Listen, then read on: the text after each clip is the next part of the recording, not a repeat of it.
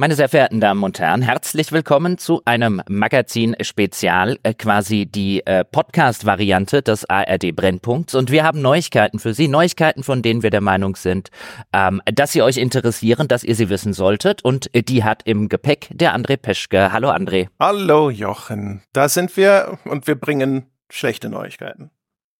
Wir bringen ja keine guten Neuigkeiten, würde ich sagen, für die deutsche Spiele- und Entwicklerszene. Lass die Katze mal aus dem Sack. Genau. Also der Titel der Folge wird es schon verraten haben und es gab ja jetzt auch gestern schon so äh, erste Anschlussberichte. Also Piranha Bytes äh, droht die Schließung. Betone mal das droht. Da ist das letzte Wort noch nicht äh, gesprochen und wir sind hier, um zu berichten, was wir darüber wissen und äh, warum da das letzte Wort noch nicht gesprochen ist. Genau, wir äh, wissen ja ähm, schon seit längerer Zeit ein bisschen was äh, davon. Also das kam jetzt nicht mit den äh, Berichten auf, erst die sich äh, gestern ein bisschen im Internet verbreitet haben, weil dort Fans einige Anhaltspunkte gefunden haben, werden wir bestimmt noch drüber reden, die andeuten, dass es bei Piranha Bytes nicht ganz so hundertprozentig läuft, sondern äh, wir und insbesondere du recherchieren der Geschichte ja schon ein bisschen länger nach. Ja, genau. Also ich kann ja mal einfach so ein bisschen die ganze Geschichte vortragen, soweit bekannt und vor allem soweit wir sie überhaupt berichten können. Es gibt wie immer ein kleines Vorwort, äh, haben für diesen Bericht mit verschiedenen Quellen gesprochen, sowohl beim Studio als auch bei THG Nordic und zugehörigen Studios sowie bei Publishern und auch mit Branchenkontakten allgemein. Und äh, diesen Menschen haben wir Anonymität zugesichert und um das zu gewährleisten, gilt wie immer, wir verzichten auf bestimmte uns bereits bekannte Details, die aber vielleicht Quellen identifizieren könnten. Wir nennen keine Namen unserer Quellen. Wir können auch nicht immer den exakten Belegprozess transparent herleiten, sagen dazu später aber nochmal so viel, wie wir können. So. Und äh, die Geschichte ist soweit bekannt und auch ich versuche jetzt einfach mal so ein bisschen mit unserer Timeline, die läuft so. Ähm, uns wird schon im November 23 zugetragen, dass Piranha Bytes von Embracer und seinen Schließungen betroffen sei. Das wurde relativ konkret dann so am 21. November. Das war am Anfang so, dass ich rumgehorcht habe und dann das Gefühl hatte, so, hm, da kommt aber relativ wenig Echo zurück. Bin mir nicht sicher, ob diese Meldung stimmt. Ähm, Embracer dann damals auch kontaktiert, erstmal äh, einen Dementi erhalten. Und dann äh, haben wir aber hinterher tatsächlich Kontakt gefunden, auch zu Quellen direkt beim Studio äh, die uns das bestätigt haben. Ne? Also wir wissen, dass dem Studio auch seit November spätestens bekannt ist, dass sie äh, dass eine Schließung geplant ist. Ähm, äh, unsere Quellen haben damals sogar schon Ende November damit gerechnet, dass dann die Kündigungen rausgehen. Wir wissen, dass die deutsche Niederlassung von THG Nordic sich wohl auch sehr für ihre Studios eingesetzt hat und äh, hat wohl rausgeschlagen, dass im Dezember erstmal nur das Studio in Kurzarbeit geschickt wurde. Ähm, Kurzarbeit hat den Vorteil, dass die Mitarbeiter eben nicht direkt entlassen werden, sondern da werden halt, also wird das Arbeitspensum erheblich reduziert, ne? also einige Leute vielleicht auch komplett nach Hause geschickt und dann zahlt der Staat Zuschüsse, um diesen Verdienstausfall zu kompensieren. Und das wurde gemacht, um Piranha Bytes nochmal zusätzlich Zeit zu verschaffen, ähm, damit das Team an einem Pitch arbeiten kann für mögliche Übernahmekandidaten. Also es wird versucht derzeit, deswegen auch nur, es droht eine Schließung, Piranha Bytes woanders unterzubringen. Ende Dezember sind dann aber die Kündigungen zugegangen. Also nach unserem Wissen ist das gesamte Studio gekündigt. Ähm, geht man jetzt so nach Betriebszugehörigkeit, üblichen Kündigungsfristen und so weiter, bedeutet das, dass ein nicht ganz unerheblicher Teil des Teams wahrscheinlich jetzt schon in den kommenden Wochen arbeitslos werden wird. Die altgedientesten Mitarbeiter dann wahrscheinlich so bis Jahresmitte. Ne? Das ist jetzt einfach so eine Schätzung anhand von typischen Kündigungsfristen. Ähm, wir haben außerdem erfahren, dass Björn Pankratz das Studio bereits im November verlassen hat. So wie unsere Informationslage ist, ist da die Schließung des Studios eher ein Katalysator gewesen. Ähm, das lag aber auch an Differenzen mit dem Team. Und das ist eine Trennung, die also nach unserer Kenntnis beibehalten werden wird, selbst wenn sich für das Studio noch eine Lösung für die Fortführung finden wird. Ähm, das ist übrigens auch, es gab ja diese Beobachtung auch aus der Fan-Community, über die berichtet wurde, dass da keine weiteren Folgen von, ich glaube, das heißt Piranha Bytes TV produziert wurden. Ähm, und das liegt eben auch daran.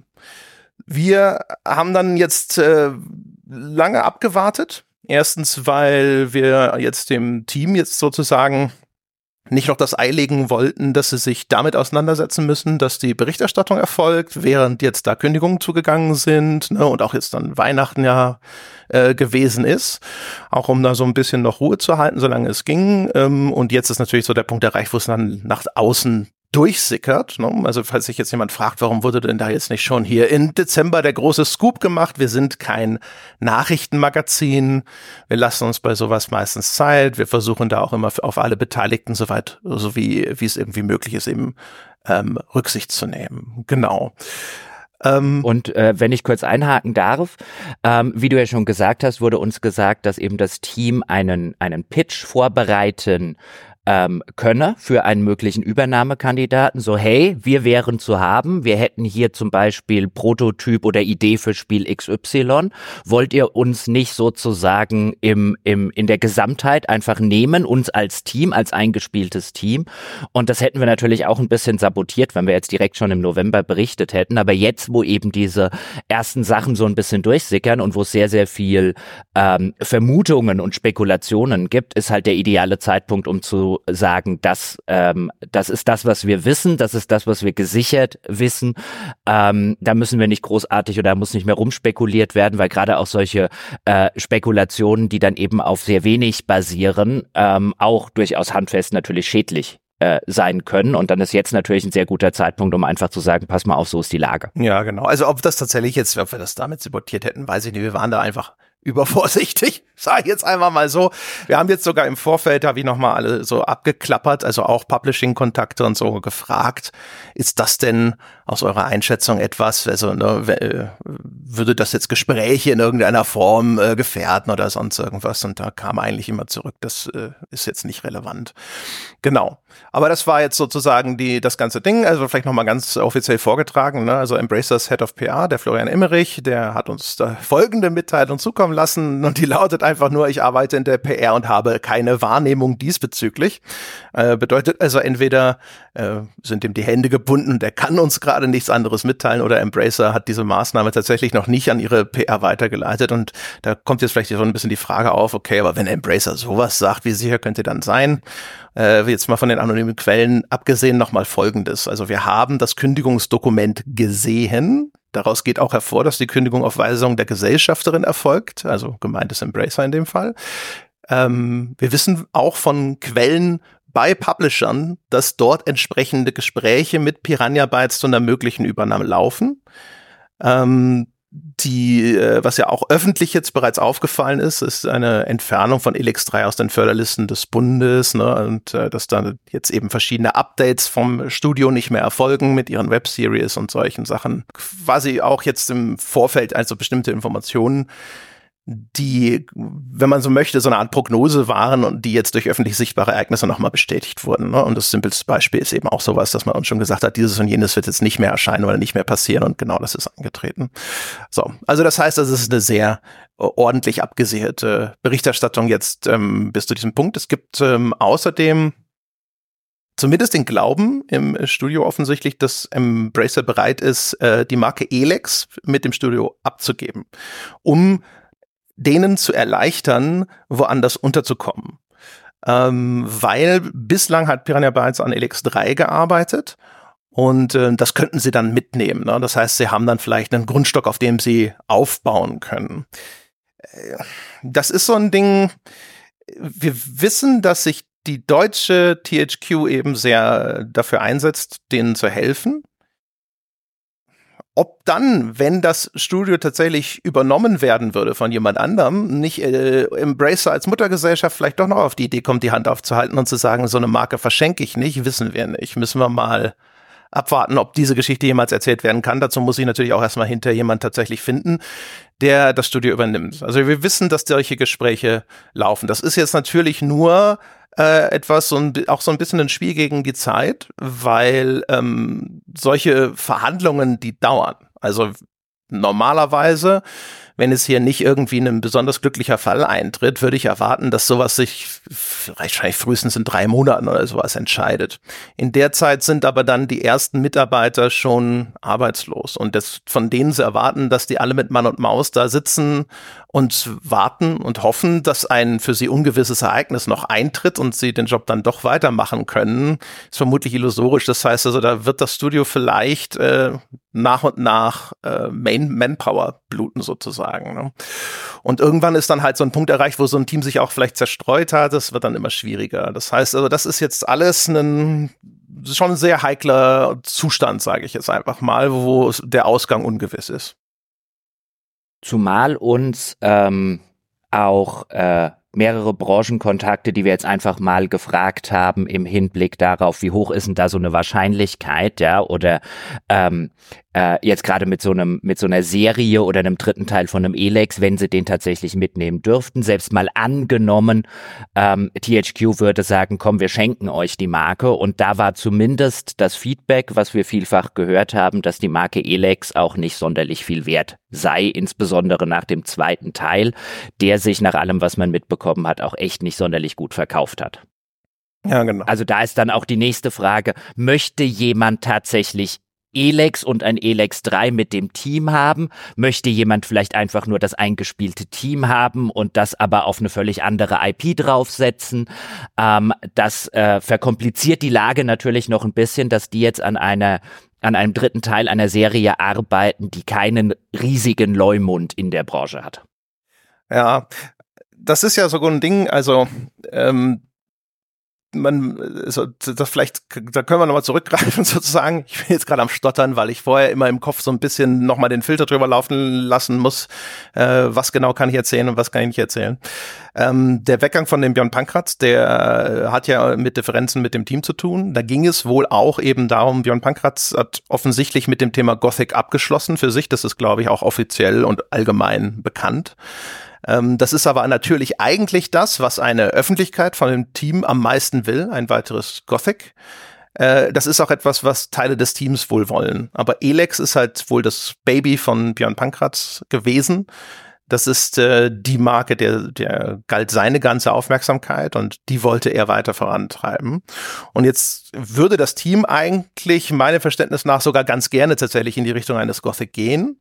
Äh, es kann jetzt aber natürlich sein, dass einfach schon wegen der begonnenen Arbeiten an sowas wie Elex 3 und weil das auch die Marke ist, die sie mitnehmen dürften, so zumindest jetzt aktueller Stand, äh, dass es sinnvoll sein kann, trotzdem weiter ein Elex 3 zu machen. Ähm, weil die Marke Gothic steht unseres Wissens nach nicht zur Disposition. Die wird wahrscheinlich bei, bei THQ bleiben. Genau. THQ arbeitet ja an einem Gothic 1 Remake, das ist ja schon bekannt, da sind ja auch schon Trailer und so weiter veröffentlicht worden. Das entsteht aber bei einem spanischen Studio, das hat also nichts mit Piranha Bytes zu tun und das ist unseren Informationen nach auch 0,0 von dieser Schließung, die da droht, betroffen.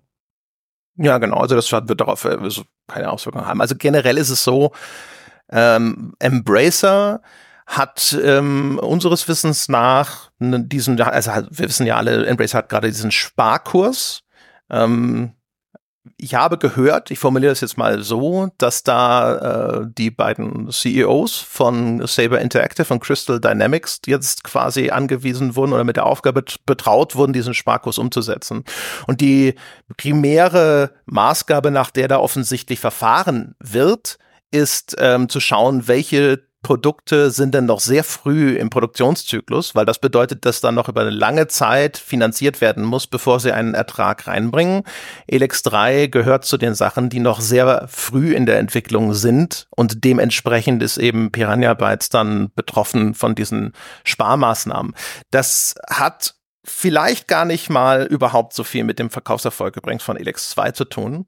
Bei Elex 2 muss man so ein bisschen bedenken, dass äh, Elex 2 und das ist etwas, was auch ich sogar von Leuten von THQ gehört habe, ähm, äh, einen extrem ungünstigen Release-Termin bekommen hat. Ne? Zur Erinnerung, Elex 2 wurde platziert, ich glaube, ich habe nachgeschaut, vier Tage oder so nach Elden Ring. Und wir haben jetzt vor kurzem erst die Verwüstungen gesehen, die so ein Titel wie Baldur's Gate 3 in nachfolgenden Spielen angerichtet hat. Die einfach, weil das die Berichterstattung und die, die öffentliche Wahrnehmung derartig dominiert hat, auch die Zeit der Spieler. Ne? Äh, dass wenn dann Produkte direkt im Kielwasser von solchen Dickfischen äh, dick Schiffen, sagt man, ne? dick Schiffen erscheinen, dass deren Verkaufszahlen darunter extrem leiden können. Und jetzt ist Elex 2 äh, auch noch in der Kritik nicht äh, irrsinnig gut weggekommen, hatte dann auch noch so eine Platzierung und das wird schon deutliche Auswirkungen gehabt haben. Mhm. Mhm. Ja, du kannst halt nicht planen mit einem Elex 3. Ich meine, das wird so ein bisschen auch das Problem bei einem Sparkurs von Embracer sein. Jetzt, egal ob du jetzt da stehst, intern, vielleicht in der Vorstandsriege oder wer auch immer beschlossen hat, diesen äh, Termin äh, trotz aller internen Widerstände zu halten, dabei bei Elden Ring. Ähm, aber selbst wenn du zurückguckst und sagst, okay, war eine dumme Idee, es dort erscheinen zu lassen, mit was für Verkaufszahlen rechnest du denn jetzt bei einem Elex 3? Mit was prognostizierst du denn, wenn du die Zahlen des Zweier nun wirklich nicht herziehen kannst, um irgendeine repräsentative äh, Aussage zu bekommen. Und wenn du dann in der Situation bist, in der Embracer ist und eben sagt, alles, was nicht sicher Geld bringt, sozusagen, in äh, kurzer und absehbarer Zeit, äh, müssen wir zumachen, dann hast du hier sowas äh, mit einem dritten Teil, mit dem du eben schlecht Verkaufszahlen prognostizieren kannst oder Gewinne oder wie auch immer, ähm, einfach weil dein letzter Indikator ein, ein ganz schlechter Indikator ist, dann stehst du natürlich ziemlich weit oben auf der Abschussliste. Ja, genau. Aber wie gesagt, also die, die Anzeichen sind, dass eben äh, jetzt äh, so der Erfolg oder Misserfolg von Elix 2 da gar nicht so eine große Rolle spielt, weil offensichtlich Embracer sogar auch bei Studios, bei denen die Umstände deutlich positiver sind mit Blick auf die, die letzten Veröffentlichungen, trotzdem die Axt fallen lässt. Äh, einfach eben nach der Maßgabe, okay, wie lange dauert's, bis da wieder Geld reinkommt? Ne? Und das heißt also, ne, wie lange müssen wir da auch wieder Geld reinstecken? Klar, wenn das jetzt irgendwie, ne, wenn jetzt Gearbox an dem Borderlands sitzt und Borderlands 4 dauert noch eine Weile, dann machten die kein Gearbox zu. Ne? Also die wenigen richtig großen und erfolgreichen Sachen oder sowas, die werden davon wahrscheinlich nicht betroffen sein. Aber wir hatten ja jetzt vor gar nicht so langer Fall, äh, Zeit sogar den Fall von Fish Labs, wo Embracer erkennbar äh, dabei war, dieses Studio zu was Größerem aufzubauen, ne? internationales Talent angeheuert hat, ihnen eine ihrer größeren Marken im, äh, mit Red Faction anvertraut hat. Und äh, dann wurde da trotzdem jetzt Kahlschlag betrieben und diese Pläne offensichtlich wieder fallen gelassen. Mhm. Und das äh, sollte man noch erwähnen, obwohl sowohl Fish Labs als auch jetzt Piranha Bytes wirklich beide eine sehr hohe Fördersumme des Bundes bekommen haben. Also auch dieser Aspekt, dass hier die Entwicklung zu einem erheblichen Teil subventioniert geworden wäre durch den deutschen Steuerzahler letztlich, hat nicht dazu geführt, dass Embracer gesagt hat, okay, diese Projekte führen wir weiter, was eben dann auch wieder ein Indikator dafür ist, wie schlecht es Embracer tatsächlich geht. Genau. Was natürlich so ein Ding ist, was ich jetzt nicht feststellen konnte, äh, ist, ich, mein Verständnis war die ganze Zeit halt, oder meine Annahme, dass wenn Piranha Bytes äh, verkauft wird, als Studio sozusagen, also einen neuen Geldgeber findet, einen neuen Publisher, hätte ich erwartet, dass sie als das Studio diese Fördersumme mitnehmen können, solange sie eben weiterhin Elix 3 entwickeln. Und dass das jetzt, ähm, das war ja auch eine von den Sachen, die aufgefallen sind, dass das aus diesen Förderlisten des Bundes schon irgendwie entfernt wurde, weiß ich nicht, ob das bedeutet, dass das jetzt schon vom Tisch ist. Denn das wäre natürlich auch eigentlich ein ordentliches Faustpfand, das sie mitbringen könnten für einen eventuell neuen Partner, wenn sie sagen, wir haben auch noch drei Millionen Förderung mit im, im Gepäck. Da habe ich übrigens mal geschaut in der Zwischenzeit. Ähm, das ist aber echt schwierig. Da müsste man wahrscheinlich wirklich einen Anwalt oder einen, einen Wirtschaftsprüfer oder so drauf gucken lassen, ähm, weil diese Anträge, die man dort einreicht und diese Bedingungen und so weiter und so fort, es kann halt schlicht und ergreifend sein, ähm, dass man an dieser Stelle, und da wird man als Laie nicht so wirklich äh, schlau draus, ähm, oder kann eine wirklich seriöse, abgesicherte Aussage treffen. Ähm, es kann halt einfach sein, dass dort irgendwelche Klauseln in den ganzen Bestimmungen ähm, einfach dafür sorgen, dass äh, sozusagen, wenn man jetzt als Embracer sagt, wir schließen dieses Studio, man sich entfernen lassen muss, ähm, äh, schlicht und ergreifend, damit man nicht in, in rechtliche Untiefen oder so rein äh, äh, reingeht. Ja, also logisch, ne? Also wenn äh, wenn es einfach bei einer Schließung bliebe oder sowas, dann muss Embracer so handeln. Ich, ich weiß es nicht, aber das ist garantiert etwas, was dann halt hinterher wirklich ein sehr schwieriges für, oder für uns jetzt ad hoc schwierig durchdringbares rechtliches Thema ist, weil ich nicht weiß, wird tatsächlich die Firma übernommen. Das passiert häufig nämlich nicht, sondern dann kauft genau. man nur die Assets, nur Markenrechte und vielleicht schon äh, existierende Entwicklung und stellt die äh, Entwickler selber woanders neu an. Oder gründet die Firma neu. Darauf wird es wahrscheinlich dann hinauslaufen. Ganz genau. Ne? Ist ja auch so, also auch da, ne, also Stand jetzt scheint es so, als ob äh, Embracer auch bereit wäre, zum Beispiel den, den Namen Piranha Bytes ihnen mitzugeben, dass sie also auch unter diesem Namen weiter existieren können. Und das Studio hat ja einen Namen, der steht vielleicht nicht mehr so hoch im Futter wie der einst, aber es hat einen relativ hohen Bekanntheitsgrad. Ne? Und es wäre vermutlich nicht schlecht, wenn man den auch mitnehmen könnte. Und es wäre, also wenn das alles so eintritt wie beschrieben und Embracer nicht hinterher dann doch noch einfällt, dass sie irgendwie dafür Geld haben wollen oder sonst irgendwas, ähm, würde man zumindest sagen müssen, das ist dann halt auch sehr kulant. Ja, ja, das stimmt. Also im ähm. Rahmen der, der Umstände, die halt bei Embracer ja so sowieso relativ dramatisch sind. Ne? Also wir wissen das ja, vielleicht zur Erinnerung, bei Embracer ist ja ein extrem großer Deal durchgefallen, wo nach Berichterstattung und Lage der Dinge offensichtlich mit diesem saudischen Investmentfonds eine, ein Deal in der Größenordnung eine Milliarde im letzten Moment durchgefallen ist. Geld, mit dem Embracer ganz offensichtlich geplant hatte. Wir haben vor gar nicht so langer Zeit schon darüber berichtet, im Rückblick 23, wie sehr sich auch viele Unternehmen Unternehmen über Gebühr aufgeplustert haben in den Corona-Jahren, als würde diese, dieser sehr besondere Zustand, wo die Leute ähm, durch die Pandemie zu Hause geblieben sind und dann sehr viel mehr Computerspiele gespielt haben, ewig fortdauern. Und das hat dann auch zu den Entlassungswellen 23 erheblich beigetragen. Und äh, da ist jetzt natürlich Embracer dann in einer, in einer doppelten Zwickmühle. Und deswegen sieht man da jetzt auch diese ganz erheblichen und drastischen Sparmaßnahmen in dem Unternehmen. Ähm, wo, also meinem Eindruck nach, äh, ist es nicht mal so, dass jetzt THQ hier in Deutschland äh, unter normalen Umständen irgendein Interesse gehabt hätte, ähm, Piranha Bytes loszuwerden. Sondern das ist jetzt halt einfach nur irgendwo eine bis zwei Level höher im Unternehmen gehen Leute jetzt quasi das Portfolio an Studios durch äh, und, und dann wird all jetzt weggeschnitten, was weggeht, ne, um dieses Unternehmen irgendwie wieder auf Kurs zu bringen. Das ist ja ein, ein Riesenapparat, ähm, der jetzt ähm, aktuell durch diesen enormen Ausfall auch auf tönernen Füßen steht. Ne? So ein bisschen wie wenn jetzt genau. einer Regierung von einem Verfassungsgericht gesagt wird, dass äh, da ein paar Milliarden auf einmal fehlen. Ja, wobei eine, eine Regierung ähm, oder ein Staat das immer noch überleben würden und ähm, nach allem, was man hört und was man auch sieht, ähm, geht es bei Embracer tatsächlich auch ein bisschen ums nackte Überleben, weil das Geld einfach für diese Projekte nicht da ist, um die vorzufinanzieren.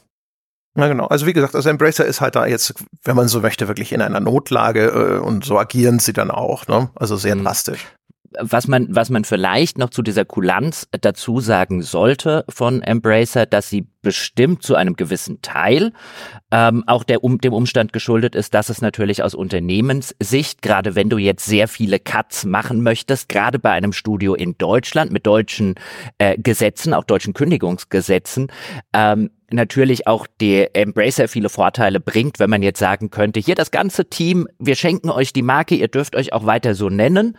Und wenn ihr jemanden findet, der das übernimmt, dann sind wir halt fein raus. Weil wenn jetzt Kündigungen rausgehen, da wird es auch langjährige Mitarbeiter geben, da wird es unter Umständen um Abfindungssummen gehen, da wird es auch darum gehen, dass vielleicht der ein oder andere erstmal eine Kündigungsschutzklage anstrengt und, und, und. Ähm, das vermeidet man halt größtenteils zumindest, wenn man halt äh, sozusagen dem Team die Möglichkeit gibt, zu sagen, hier geht doch geschlossen mit der Marke und allem und unserem Segen, äh, wenn ihr da jemanden findet, weil dann sind wir auch aus dieser Nummer halt einfach fein raus. Genau. Also, wie gesagt, es kann auch durchaus sein, ähm, dass das gut ausgeht. Also die, die Umstände sind erstmal natürlich wirklich also so schlecht, wie sie vielleicht nur sein können. Ne? Also im Zuge eines allgemeinen Rückbaus in der Industrie mit einem Studio auf der Suche, auf die Suche zu gehen zu, nach einem neuen Geldgeber und du bist noch relativ am Anfang deines Projekts und dein letzter Titel war mm, eine Enttäuschung offensichtlich für den äh, damaligen äh, Finanzier. Das ist keine gute Voraussetzung. Es könnte aber natürlich echt sein, dass das, ähm, dass ein den, dass mögliche Interessenten das jetzt auch so ein bisschen vielleicht als ein Schnäppchen sehen. Ne? Es ist ein etabliertes Team, die haben bewiesen, dass sie Produkte äh, in die Regale bekommen. Die haben immer noch einen würde ich behaupten, guten Namen. Äh, und bei Elex 2 sind die Begleitumstände so, dass es vielleicht schlechter aussieht, als es ist. Ne? Also wegen dieser Platzierung in der Nähe von Elden Ring, dann auch noch Ukraine-Krieg, ne? ist ja auch äh, relativ kurz vorher äh, losgegangen. Und ähm, ich glaube, Horizon, äh, das von Sony ist auch noch zu der Zeit erschienen. Weiß ich nicht, ob das jetzt tatsächlich einen Einfluss hat darauf. So eine PS5 exklusiv, anderes Genre und sonst irgendwas, aber auch ein großer Titel. Das heißt also, wer sich das genauer anschaut als Interessent, könnte auch sagen so, ja, aber das Elex 2 ist vielleicht nicht deswegen schlecht gelaufen oder nur deswegen schlecht gelaufen, weil sich jetzt die ähm, äh, Marke Elex nicht so gut verkauft. Und wenn er jetzt quasi also dieses Team vielleicht mit der Marke im Gepäck äh, noch bekommen könnte, wenn man die vielleicht auch ein bisschen kleiner denkt. Also äh, ein Teil unserer Kritik an Elex 2 war ja auch diese typische Drang, alles nochmal größer zu machen, obwohl es klüger gewesen wäre, aus unserer Sicht, das Ganze eher kleiner aufzuziehen. Ähm, sich auch zu besinnen, was denn eigentlich mal den Erfolg des Unternehmens begründet hat. Nämlich, ich meine, Gothic war ja eine gerade eine eher kleinere und reduziertere Welt. Ähm, all sowas, das, äh, das könnte zumindest äh, jetzt in diesem konkreten Fall einen hoffen lassen, dass da sich eine Lösung findet.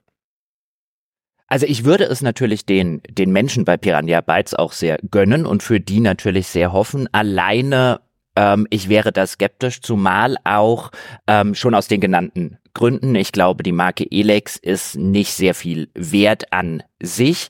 Ähm, das letzte hat nicht geholfen. Und jetzt ist auch noch ähm, der sozusagen kreative Kopf und Antrieb hinter dem Ganzen mit dem Björn Pankratz nicht mehr im Unternehmen.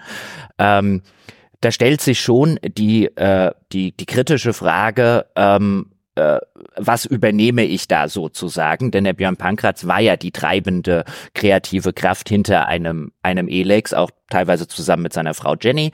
Ähm, da werden sicherlich noch andere in dem Unternehmen äh, auch an kreativen Prozessen beteiligt gewesen sein. Ich möchte das jetzt nicht so formuliert wissen ähm, und verstanden wissen, dass da ausschließlich der Björn Pankratz ähm, was gemacht hat, aber das fehlt natürlich, der war ja auch das Gesicht nach außen dieses Studios, das fehlt jetzt natürlich ebenfalls, ähm, so dass ich jetzt sagen würde, ich hoffe sehr, äh, dass die weich und auf die Füße fallen, ähm, alleine aufgrund der ganzen Umstände, der ganzen Branchensituation halte ich das durchaus eher für einen schwierigen Kampf, den sie da ausfechten.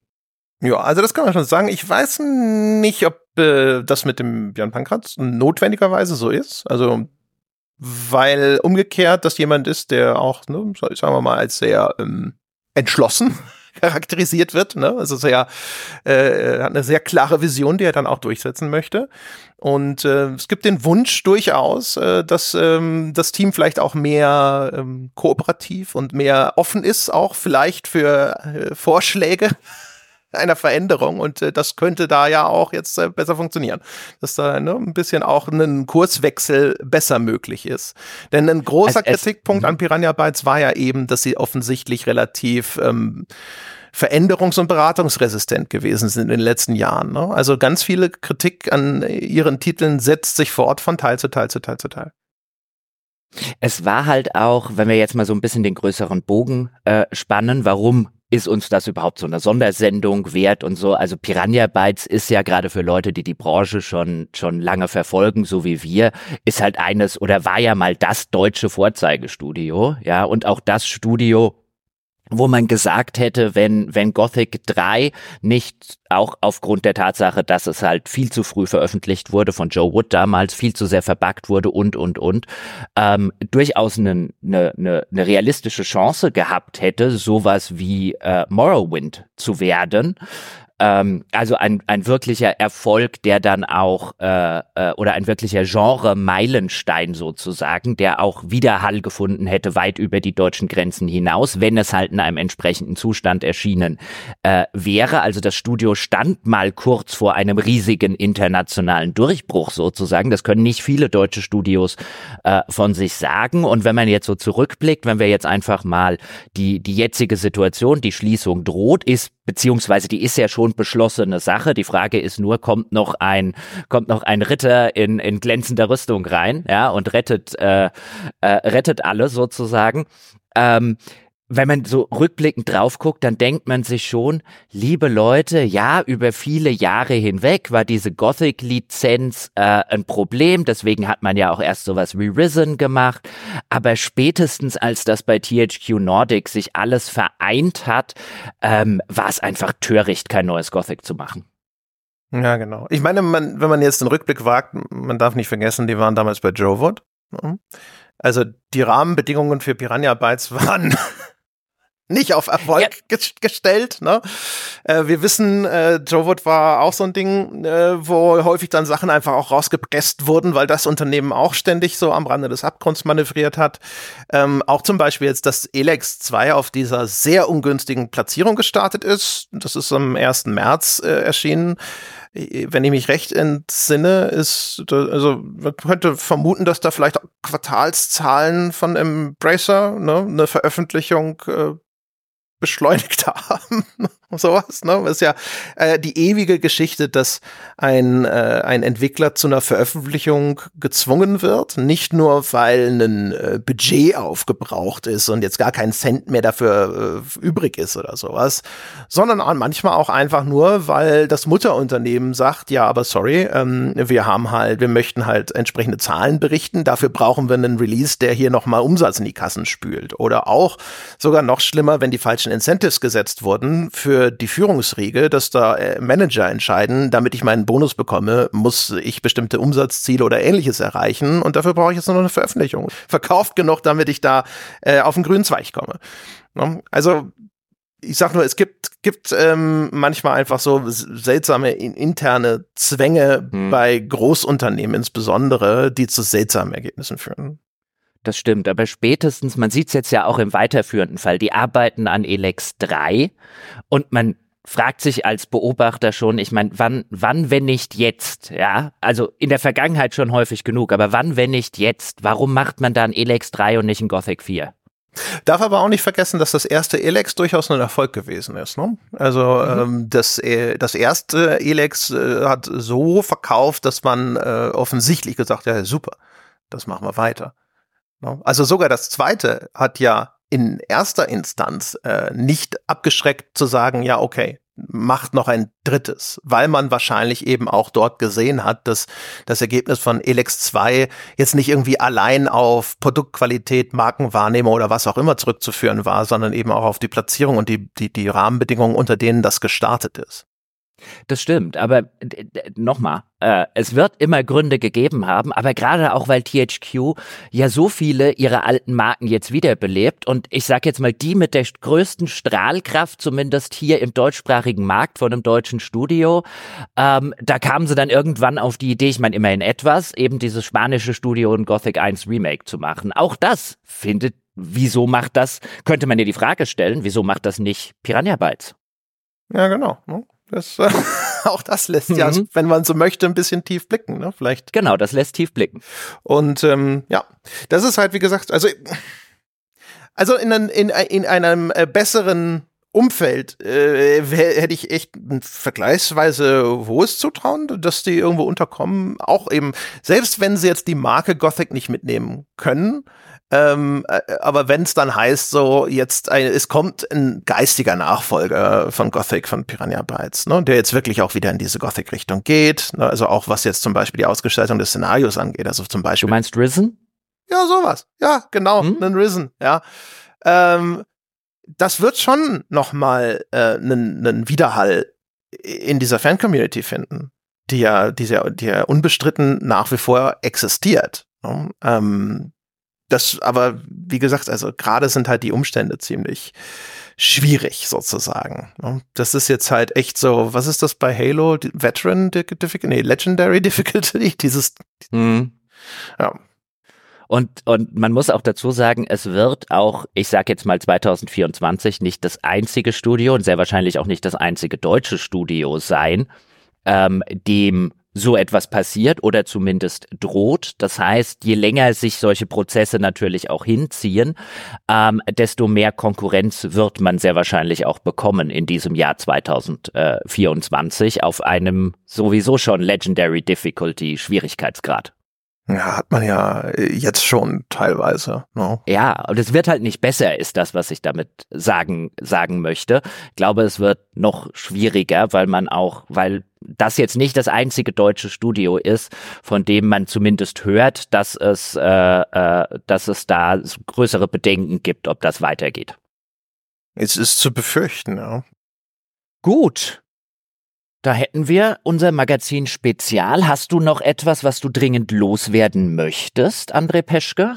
Zu dieser, zu dieser aktuellen Gelegenheit haben wir irgendetwas noch nicht erwähnt, was noch dringend Erwähnung bedarf? Hm, also ähm, zur Sache nicht. Also ich sage erstmal nochmal vielen Dank also an alle, die uns bei diesem, dieser Reportage unterstützt haben, für alle, die sich ein Herz gefasst haben und mit uns gesprochen haben. Auch nochmal eine äh, stehende offene Einladung an alle anderen bei Piranha Bytes sich zu melden. Wir haben eine äh, Mailadresse, äh, feedback at gamespodcast.de, andre at gamespodcast.de bin ich direkt. Ähm, die Geschichte ist noch nicht fertig auserzählt. Da würde mich nach wie vor interessieren, mit weiteren Leuten zu sprechen, um da auch mehr nochmal so ein bisschen vielleicht einfach so die Geschichte aus der Sicht des Studios erzählen zu können. Ähm, auch äh, vielleicht mit dem Hinweis, ich weiß, wir stehen nicht bei allen von Piranha Bytes auf der Grußkartenliste, weil wir teilweise auch sehr deutliche Worte gefunden haben für Elix 2 zum Beispiel. Ähm, aus, ich sage, äh, Spielkritik äh, hat manchmal deutliche Worte. Äh, das ist nur unsere Perspektive auf das Produkt gewesen. Das ist nicht, nicht böse gemeint, sondern wir wünschen Piranha Bytes und euch alles Gute und wir hoffen sehr, dass das gut ausgeht für das Studio.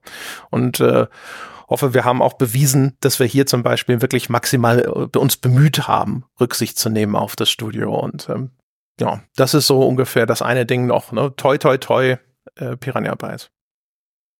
Ja, auch von mir alles Gute an, an die Menschen bei Piranha Bytes. Wie ich schon sagte, ich hoffe, ihr äh, fallt auf die Füße. Ich hoffe, ihr findet noch jemanden, ähm, der euch als, als Team übernimmt und bei dem ihr euch als Team äh, äh, an, einem, an, einem, an einem Projekt arbeiten könnt, auf das ihr Bock habt. Ähm, wie André schon gesagt hat, äh, Produktkritik ist das eine, die ist äh, zumindest in unserem Fall äh, nie in irgendeiner Form persönlich. Es ist Ruhrpott-Charme. Ähm, Ups. ja, genau. Ähm, genau. Die ist nie persönlich. Ich, äh, ich wünsche euch auch alles Gute und äh, ich äh, bedanke mich fürs Zuhören bei allen Hörerinnen und Hörern. Die stehende Einladung von André möchte ich natürlich auch weitergeben an jeden, der vielleicht von einem anderen Studio, von einem anderen deutschen Studio hier sitzt und denkt, ähm, ja, äh, man könnte auch mal über, über die Vorgänge bei uns oder so äh, berichten. Äh, die E-Mail-Adressen hat André schon genannt. Meine ist jochen.gamespodcast.de. Ihr könnt euch da gerne anonym äh, an uns wenden. Ich denke, wir haben auch heute unter Beweis gestellt, dass wir die Anonymität maximal wahren äh, unserer Quellen und äh, die nicht äh, weiter preisgeben als unter unseren äh, vier Augen. Äh, Nochmal vielen Dank fürs Zuhören und äh, viel Spaß noch bei unserem regulären Programm. Ich hoffe, dieses äh, Magazin Spezial hat euch ein bisschen, ich will nicht sagen Freude bereitet, es war kein freudiges Thema, aber hat euch zumindest äh, gut informiert. Ähm, macht's gut, bis dann.